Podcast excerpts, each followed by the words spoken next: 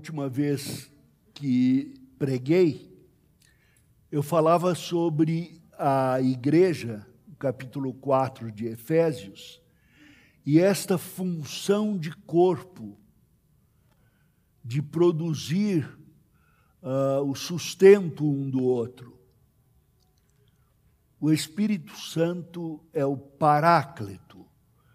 Se quiserem saber uma, é, um exemplo desta palavra, seria a mesma palavra usada para aquele é, pau que escora o morão da cerca para que ele não caia. Paráclito é este suporte. E a Bíblia diz que nós devemos ser paráclitos uns dos outros. Morão de escora, ou escora de morão. Na verdade, o sentimento nosso é que quando um irmão cai, a gente fala, eu avisei. Ou então fala, eu sabia. Nossa, hein? Como caiu. Aquele que pensa que está em pé, veja que não caia. Outros até chutam a cabeça do irmão caído à sua frente. Mas a Bíblia fala: não. Vai lá, segura e levanta. Se ele está passando vergonha, passa vergonha com ele. Convida-o para ir à igreja depois que todo mundo considerou o seu pecado sua confissão, e fala: senta perto de mim. É um movimento na direção do outro a fim de produzir aquilo que Deus, no movimento de graça até nós, produziu em nossa vida. Olhar com os olhos de Deus sentir com o coração de Deus e agir com as ações que Deus manda na Sua palavra, em obediência. Então, hoje, eu quero conversar com os irmãos a respeito de Tiago 1, 16 a 25. Tiago 1, 16 a 25. E o que eu vou falar é o seguinte: o aconselhamento redentivo Escrevi há algum tempo atrás um livro chamado Aconselhamento Redentivo. Há um curso que está sendo lançado agora pelo reverendo Jonatas, uh, com a minha participação, um curso de aconselhamento, tanto presencial quanto online, que se chama Aconselhamento Redentivo. E as pessoas às vezes não, não entendem. O que é aconselhamento redentivo? Uma vez ouvi até um, um homem que eu respeito muito dizer: é, o Vadislau vai querer redimir até o diabo. Não, não é isso. É a redenção de Cristo. E no Evangelho de Cristo diz que o diabo não vai ser redimido. Mas isto é porque eu digo que há uma redenção a ser feita da literatura do tratamento de almas, da literatura secular no tratamento de almas, assim como linhas de aconselhamento bíblico devem ser consideradas à luz da doutrina da redenção. O, a minha base é a seguinte: toda verdade que existe no mundo é de autoria de Deus, é porque Deus é verdadeiro. Então, se uma buzina toca avisando que um carro está prestes a, a nos atropelar, esta verdade procede de Deus, que criou o homem, que criou o ouvido do homem, que criou o gênio do homem, que fez o carro e aquele que, num aspecto ético-moral, inventou a buzina. Deus é o responsável por tudo isso.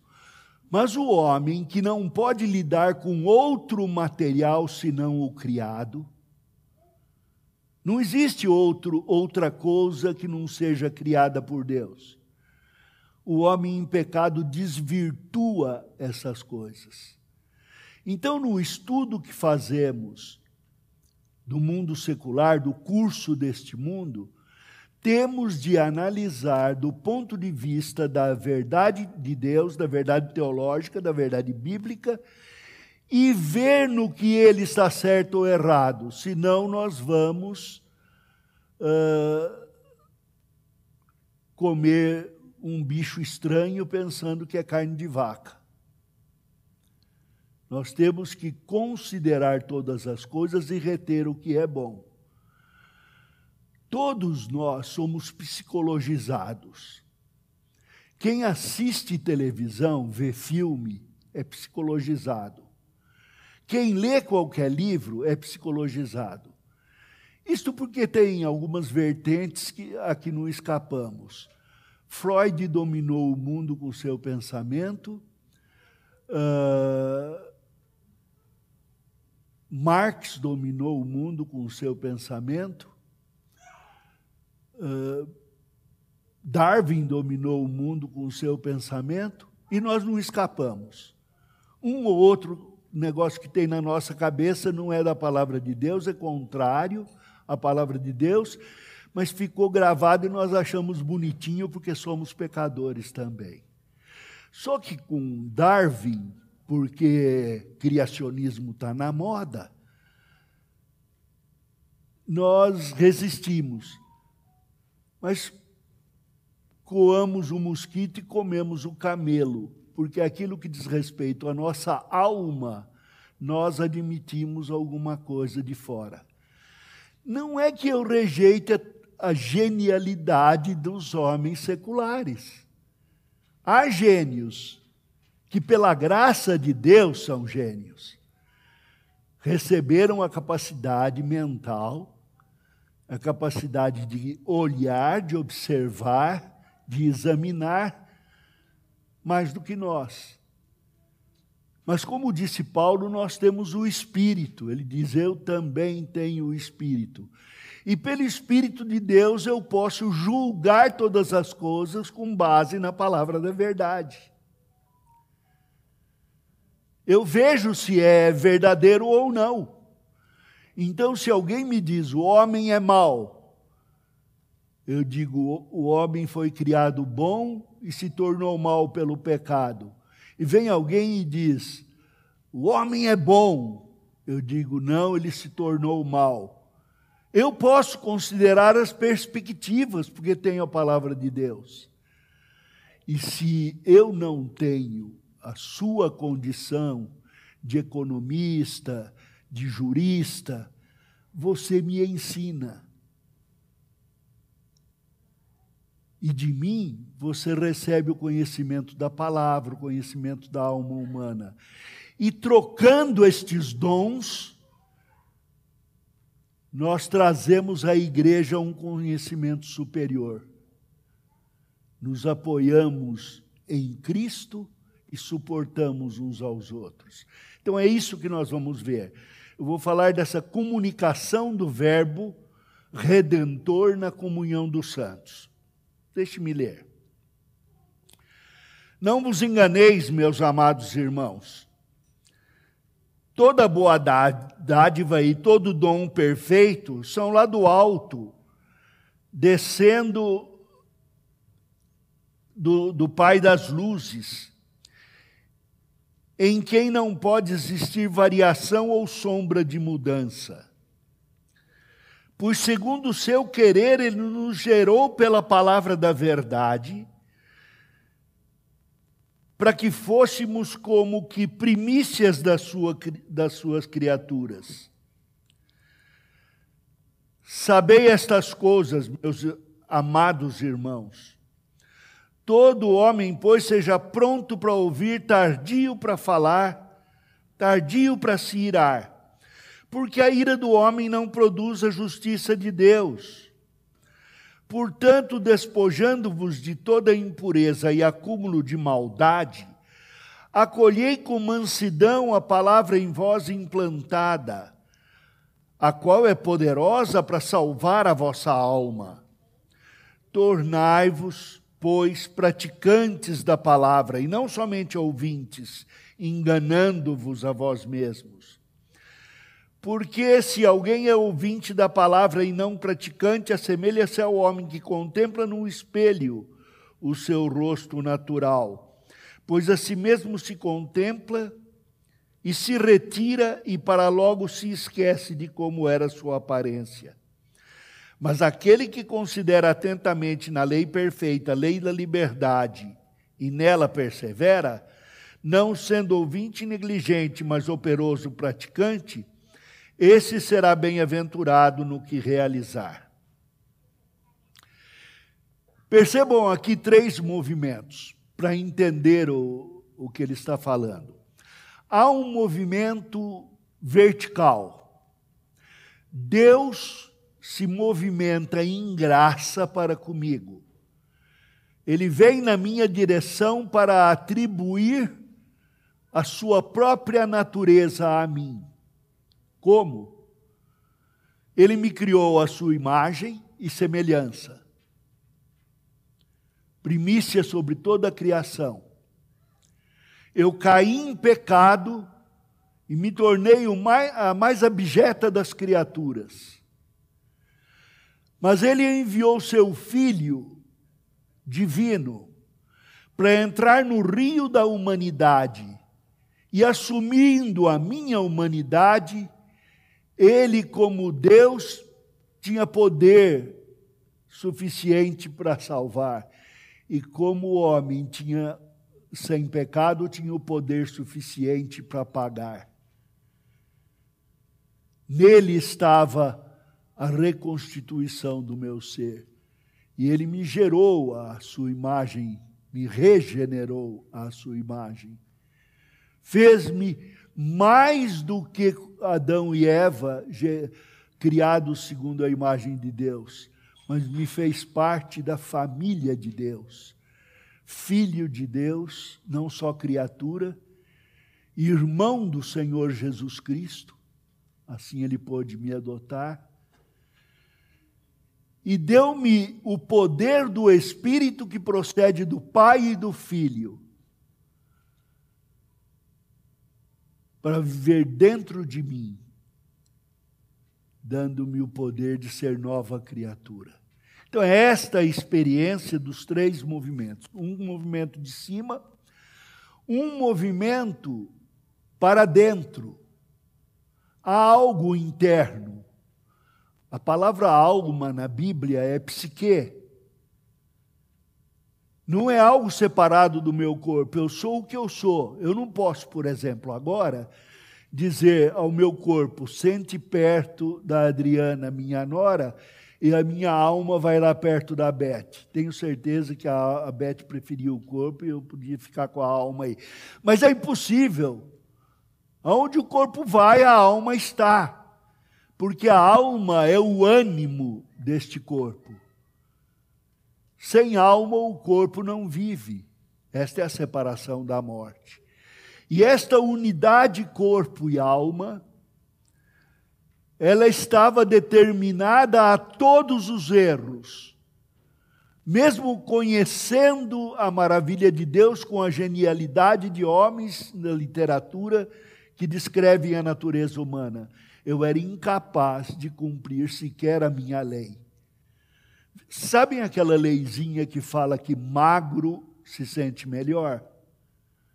Eu tenho absoluta certeza que magro é, é melhor.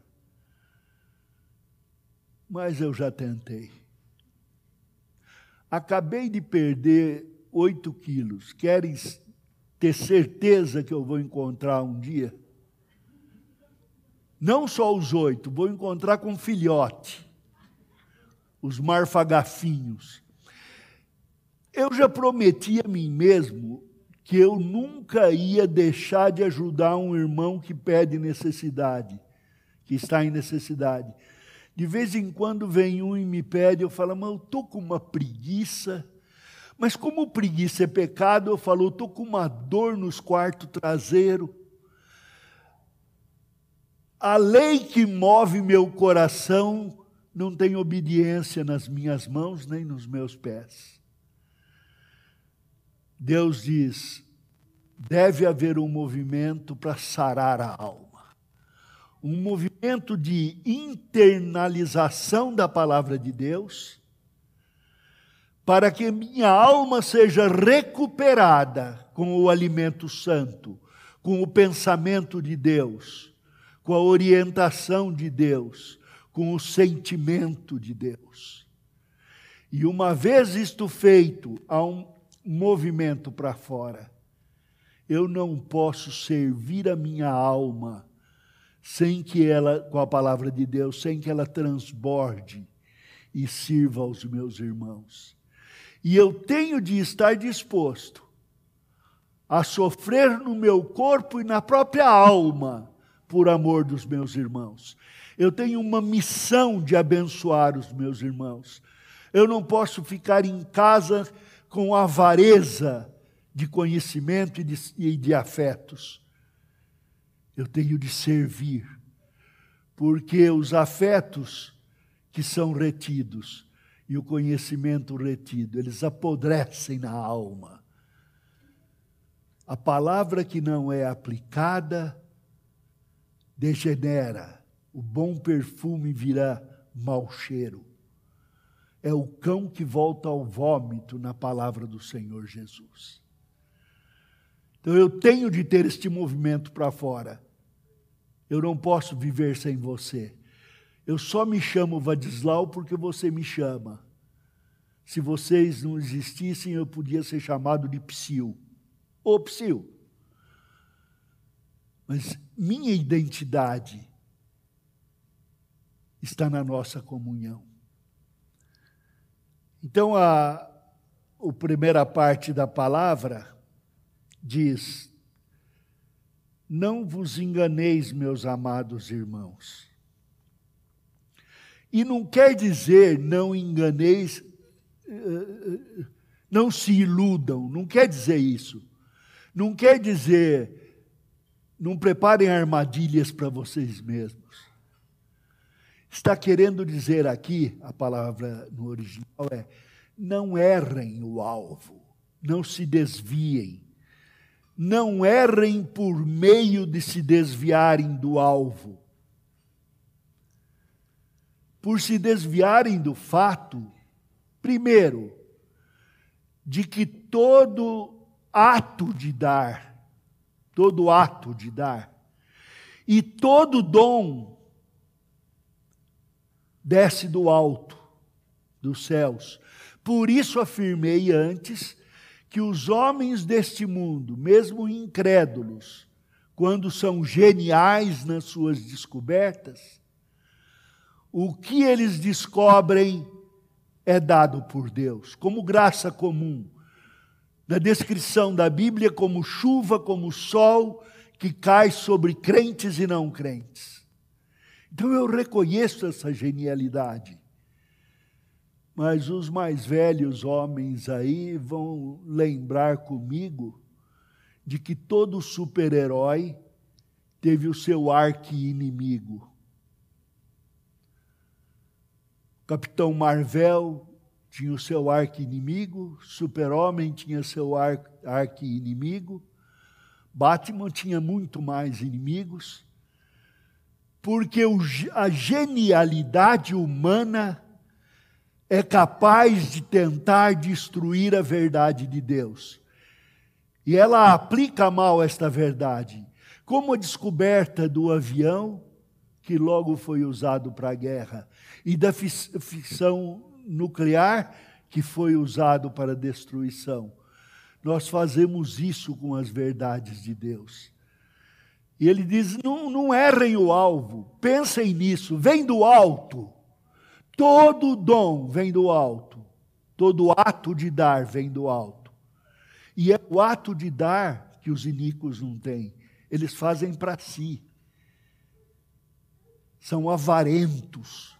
Nós não podemos ser, porque a tendência do nosso coração é sermos avarentos, é retermos o que temos.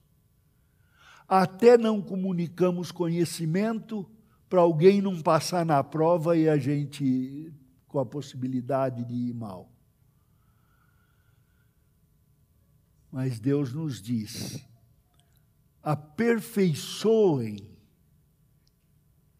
as suas vidas, recebendo a verdade de Deus, que vem do Pai das luzes e que não sofre mudança, percebam estas verdades para analisar o mundo e para doar a quem não tem.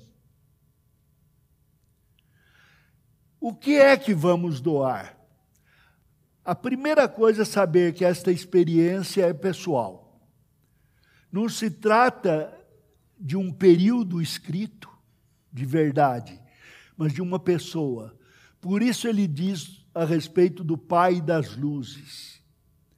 Se vocês forem procurarem na Bíblia inteira, vão ver que a luz é definida como uma emanação, como um ato criador de Deus que transforma o ambiente em um ambiente possível de suportar a vida.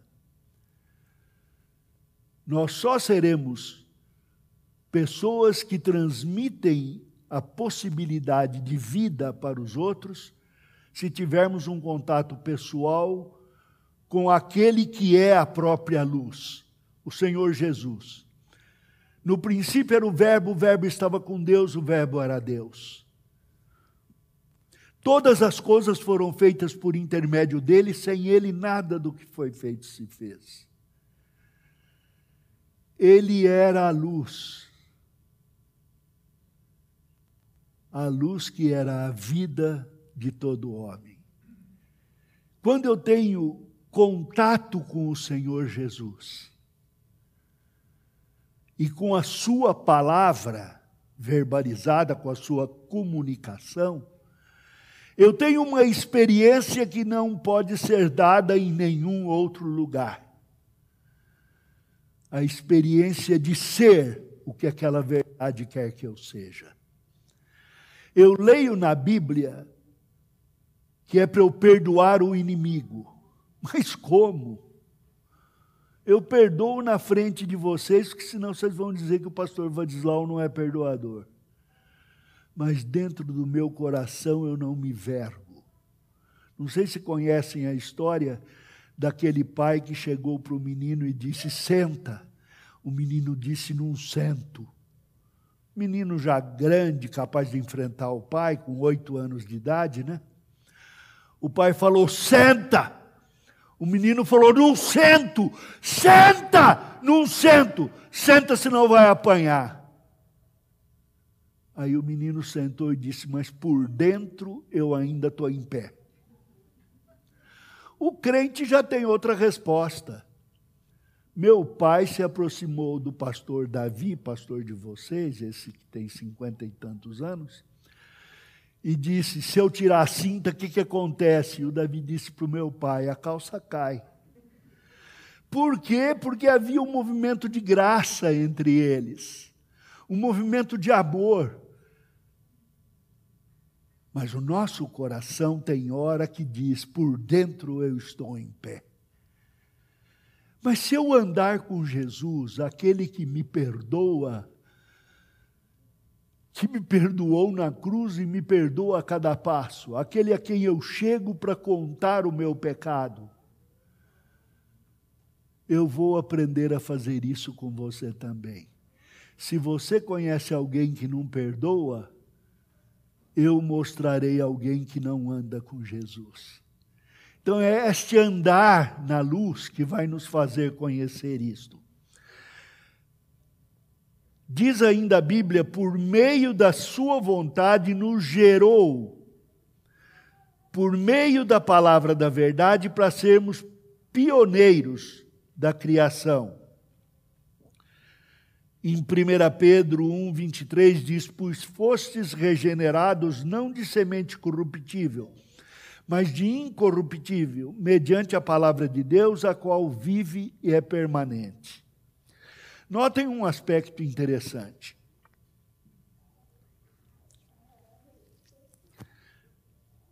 Eu sou tão errado, meu irmão, tão errado, tão errado, que em qualquer discussão, discussão que tenhamos, Se você disser, você está errado, eu vou baixar minha cabeça, porque é bem capaz. 99% de possibilidade de eu estar errado e uma de eu me enganar. É 100%. Me acusou de erro, eu já caio de joelho e pergunto: Senhor, eu estou errado? E a palavra de Deus é que vai esclarecer se eu estou errado ou não, não meu sentimento, porque no meu sentimento eu engano a mim mesmo. Não vos enganeis, meus amados irmãos, aqui é outra palavra no original, usada para o engano. É o auto-engano. Eu tenho uma tendência de me auto-enganar.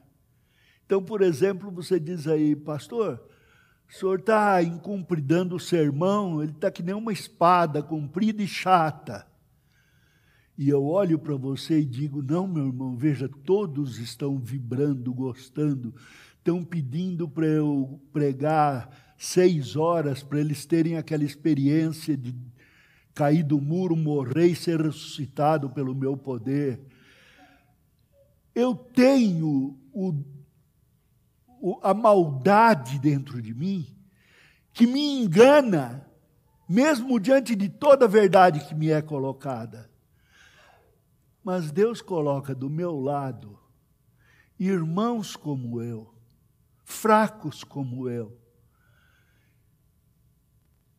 que, tendo o Espírito de Cristo e o poder de Deus, me repreendem, me consolam, me elevam.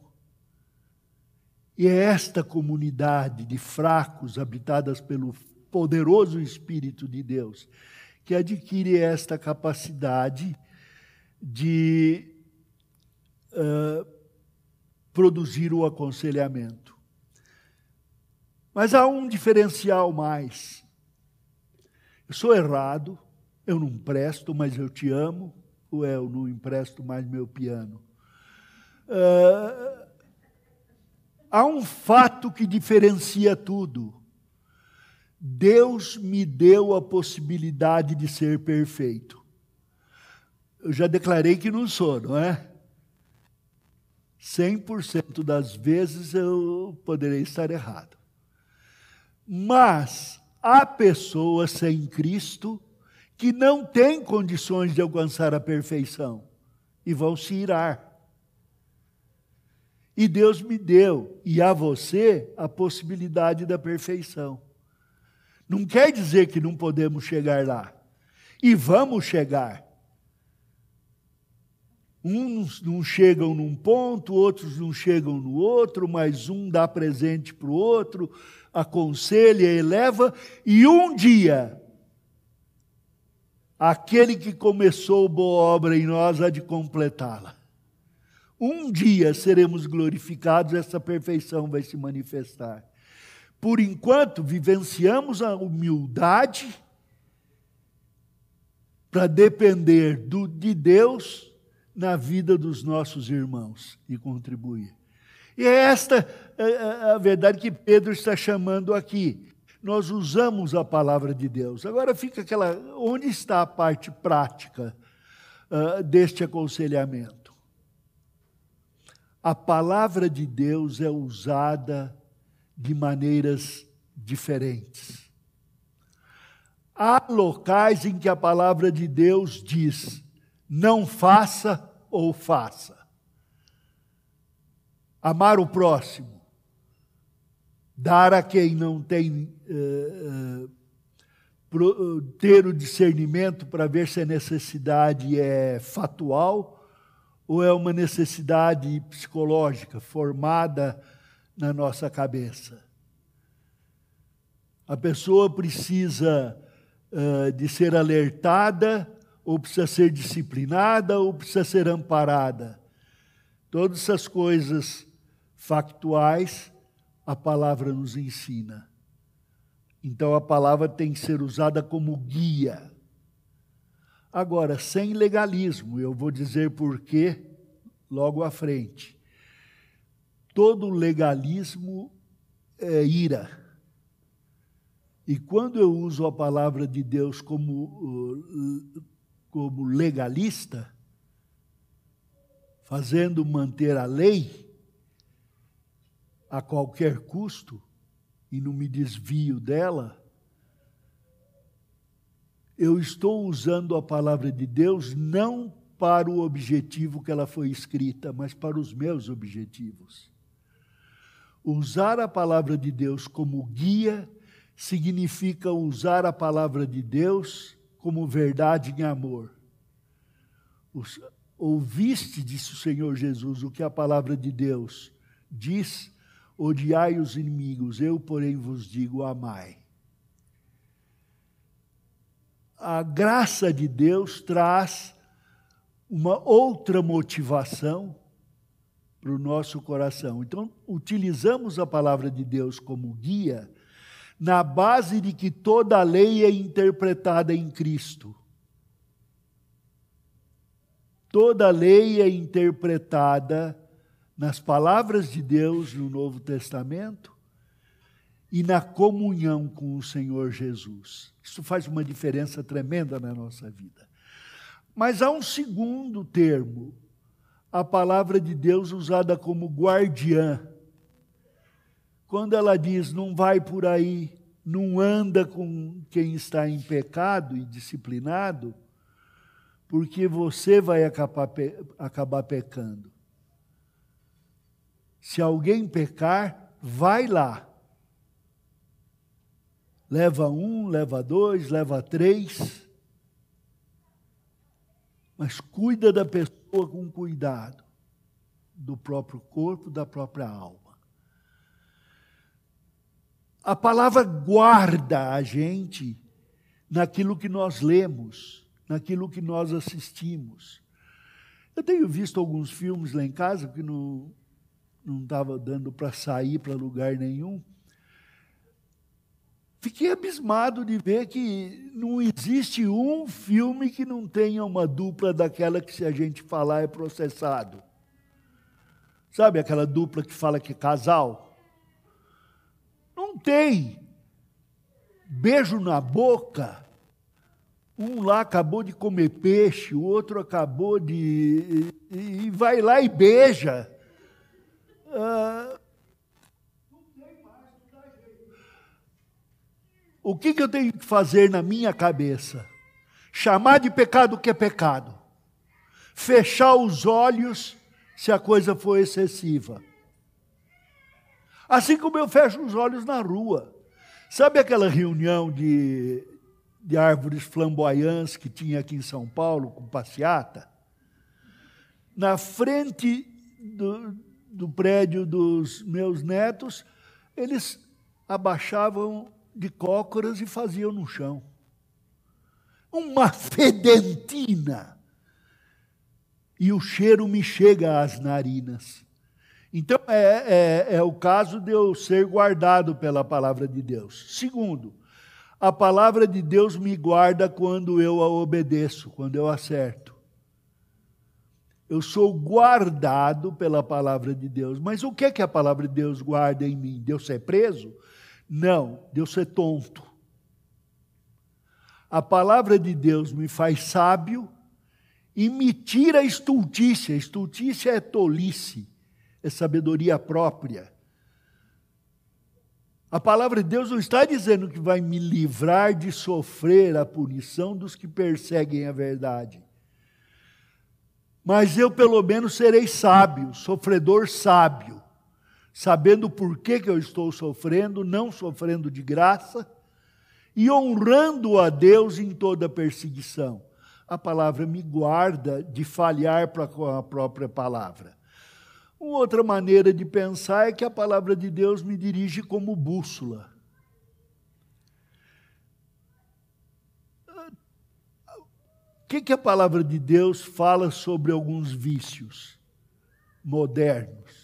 Não fala. E se não fala, não há lei. E se não há lei, eu não posso cobrar na base da punição mas eu sei para onde ela me orienta. E se alguma coisa me desvia do fato de que eu devo proceder na verdade, meu comportamento deve ser coerente com a minha mente. E se eu sei que eu não posso de amar, deixar de amar os meus irmãos, como eu amo a Cristo e sou amado, ela é uma bússola que me dirige. Há elementos na Bíblia para eu poder saber aonde está o meu norte, onde está o meu sul, quem está do meu lado. E uma terceira maneira de usar a Bíblia é como farol, uma luz distante, que se agora na minha escuridão me faz vaguear, eu sei como chegar lá. Então a Bíblia vai ser usada de muitas maneiras. Evitem na conversa repetir versículo. Sabe por quê? Você vem aqui para mim e fala, pastor, Deus amou o mundo de tal maneira que deu seu Filho unigênito para que todo que nele crê não, eh, não pereça, mas tenha vida eterna. Eu vou dizer isso, eu sei. E não vou mudar. Mas se você chegar junto a mim e disser: Olha, irmão, me chama até, olha lá, Deus te amou tanto que enviou seu filho. Eu sei disso porque morreu por mim também, ele me amou. E com esse amor que eu não tenho de mim mesmo, mas que o Espírito me dá, é que eu vou segurar você. Você não vai pecar, não. Porque se você pecar, eu te bato. É, se eu tiver resistente, me dá umas pancadas que no relho eu até que eu obedeço. Mas se a sua vida estiver empenhada nisso e a minha também, esta verdade da palavra de Deus vai fazer sentido. Vai quebrar a minha defesa. Então é isso que ele está falando aqui. Uma outra coisa é a comunicação da verdade redentora e a própria natureza. Está escrito na Bíblia: todo homem seja pronto para ouvir. O que, que quer dizer pronto para ouvir? O que, que você falou? Que é pronto para ouvir? Escutar primeiro que o outro tem para falar. é, sabe nada, está estudando teologia, né? Por isso você respondeu assim. O que, que é esse negócio de pronto para ouvir? Só porque ele não disse, tu quer me perguntar, né? É. Tem que ir envergonhando os amigos. E quem não é, a gente. Você estudou Bíblia na palavra da vida, né? Por isso você respondeu assim. Eu não vou ligar para vocês, porque eu não estou pronto para ouvir. O que eu tenho para falar é mais bonito do que o que vocês têm para me dizer. Quando a Bíblia diz seja pronto para ouvir, ela me humilha. Mesmo que eu saiba, eu paro para escutar. Paro para escutar criança, paro para escutar mendigo, paro para escutar meus amigos, paro para escutar os acadêmicos, paro para escutar os que eu leio, porque eu preciso escutar, ou para aprender ou para saber o que, que te faz sofrer, o que, que te dói. Como eu vou entregar a palavra a você no meu copo, sem saber o que, que você tem? Eu tenho de ouvir a palavra de Deus, primeiro, entender a palavra de Deus, entender sua aplicação, e segundo, entender seu coração, entender seu problema, entender por que, que Malco vai me prender e por que, que Pedro quer cortar a orelha dele. Entender que a ceia do Senhor foi escrita ali por, sobre a ceia por Paulo, depois de ver uma igreja em que tinha gente discutindo teologia, se sabedoria ou poder era. Tinha gente discutindo uh, sobre um rapaz que tinha dormido com a madrasta, tinha gente com traições no casamento, tinha gente depois que participava da ceia em pecado Depois de tudo isso, ele disse: Vocês pecadores têm de se chegar à pessoa de Cristo que os eleva ao céu e a, tornar a vida coerente. Então tem que ser pronto para falar. Não pensem que você entendeu. Seja no aconselhamento de sentar na cadeira, seja no aconselhamento feito andando, peripatético, que, que patético é isso, né? Uh, seja o aconselhamento na, na beira da, do leito de doença, ouça primeiro, não pense que você entendeu. Depois de achar que entendeu, reflita para a pessoa. Diga assim: o que você me disse é isso, isso, isso. Quando eu produzo o aconselhamento, eu sou muitas vezes reorientado no que eu penso que entendi. Por quê? Se você. Essa aqui é minha prima, viu, Amanda? Se você me vier me dizer que uh, sofreu nos estudos, ao fazer direito, você não recebeu a instrução direito, né? Eu não vou pegar de você e entender que foi o mesmo quando eu fui reprovado no curso de matemática. Não é a mesma coisa. E nem se eu tivesse feito direito e não aprendido direito, não seria a mesma coisa, porque eu não sou Amanda. Sou Vadislau, com outra experiência do que dói, mesmo próximos e queridos um do outro, somos diferentes. A semelhança em que fomos criados ainda preserva a individualidade. Eu tenho de escutar de novo. Como é que foi? O que, que foi que você sofreu?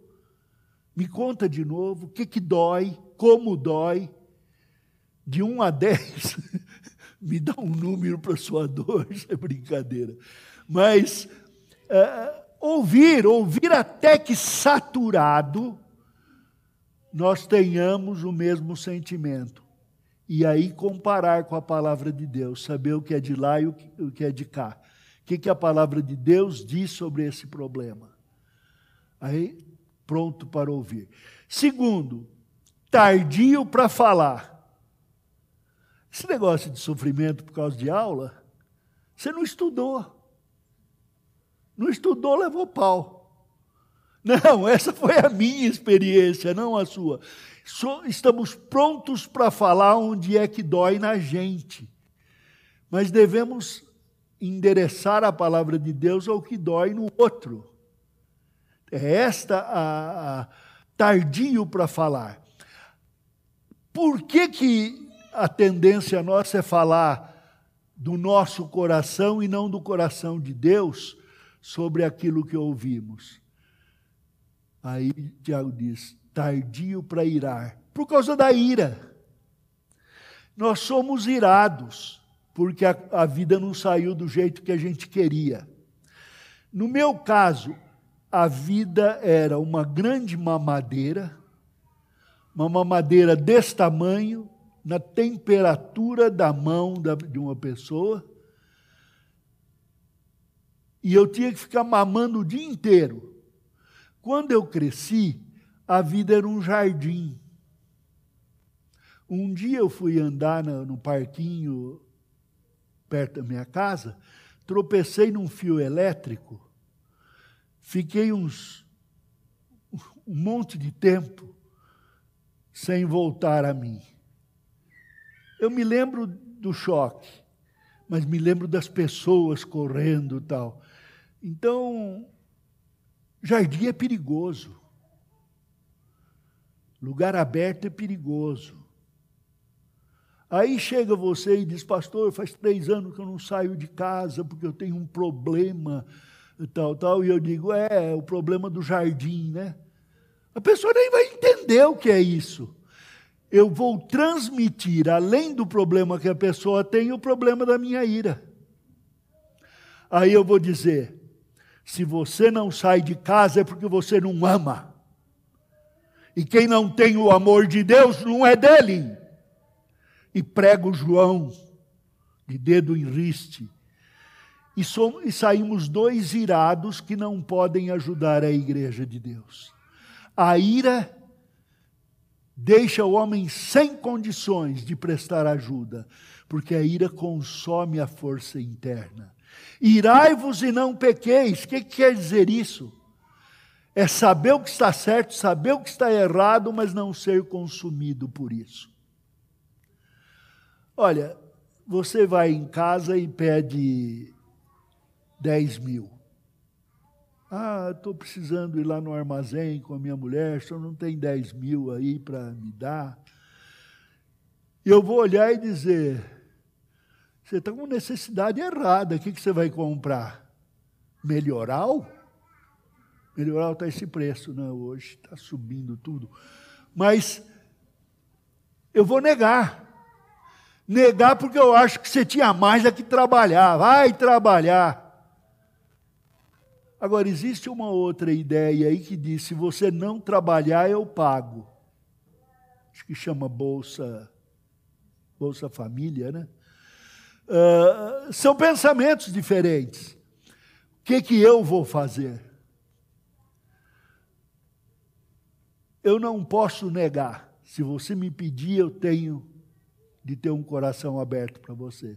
Mas também não sou bobo e vou entregar tudo. Então vamos propor uma coisa.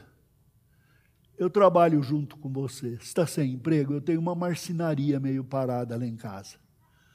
Vamos lá, eu e você fazemos brinquedo pedagógico, trenzinho com passageiros numerados para aprender a contar, passageiros com um pé triangular, com um pé redondinho. E vendemos. Mas como eu tenho com o que viver e meu sustento, o lucro fica com você. Eu trabalho junto. Esta disposição é que retira a ira.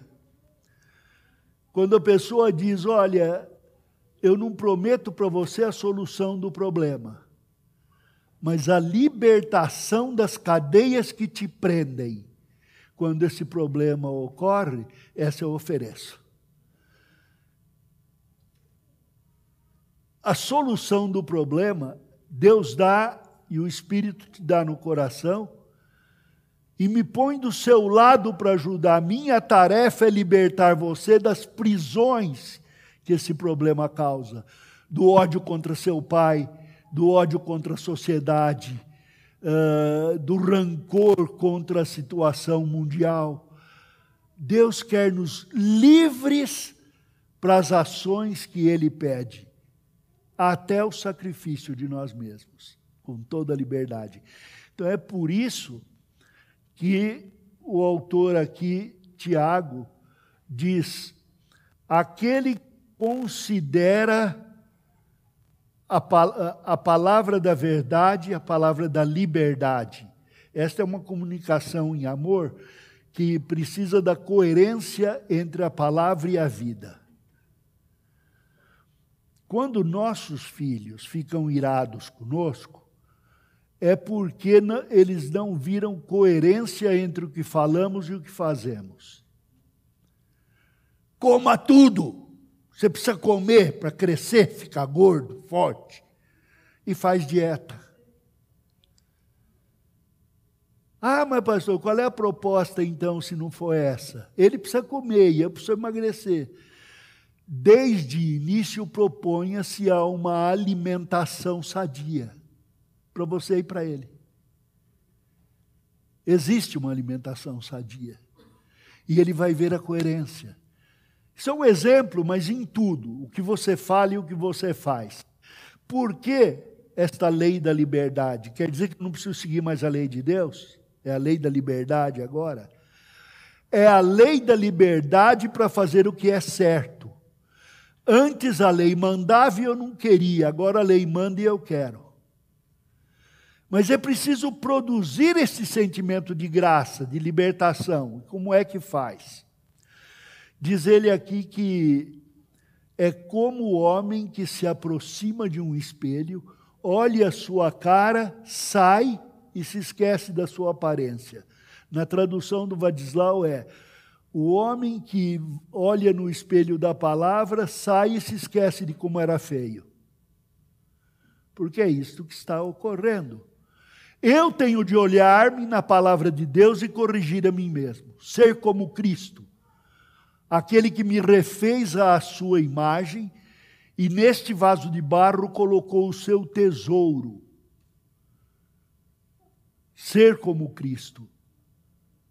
Reparar aonde eu não sou e, em vez de esconder, confessar a quem eu devo confessar. E ensinar o outro a olhar também para o espelho da palavra. Essa é a nossa tarefa ensinar a pessoa a ser humilde na consideração da Bíblia, como aplicar ao próprio coração, por minha palavra e por meu exemplo. Eu levo a pessoa a ser confrontada com Deus, não com o que eu quero, não com o que a igreja quer, não com o que os códigos querem, mas com o que Jesus quer. E ele então diz: uh, ele manda confrontar no espelho da palavra viva e escrita, segundo a lei da liberdade, que é a lei da graça de Deus. Uma graça que chegou ao ponto de, da maior violência, a da cruz, entregar Jesus para morrer. Mas o poder ali exercido de ressuscitar. Então, Deus quer que a igreja experimente esta característica de ressurreição ressurreição da morte nos problemas, do sistema de poeira de morte que existe em todo o mundo. Deus quer nos trazer à vida. Enfim, ouçam o que João escreveu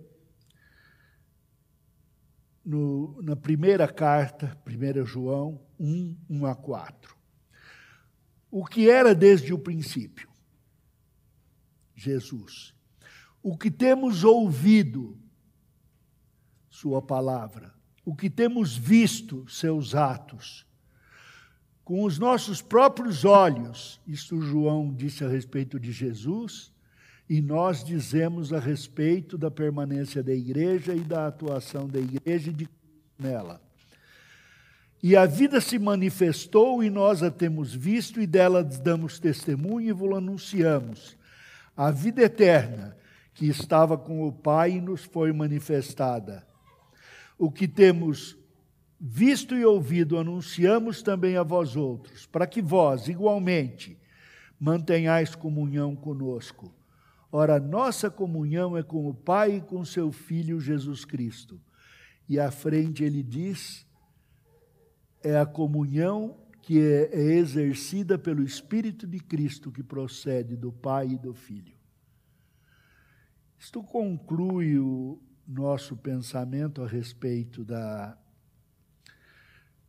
deste aconselhamento mútuo, aconselhamento feito na igreja. Existe literatura própria a respeito. Uh, às vezes é oferecido aqui na igreja. E o crente pode se preparar para esse tipo de vida. Lembrando, não há outro. Não há outro tipo de vida, não há outro estilo, senão a palavra do Senhor em verdade e em amor. Deus os abençoe.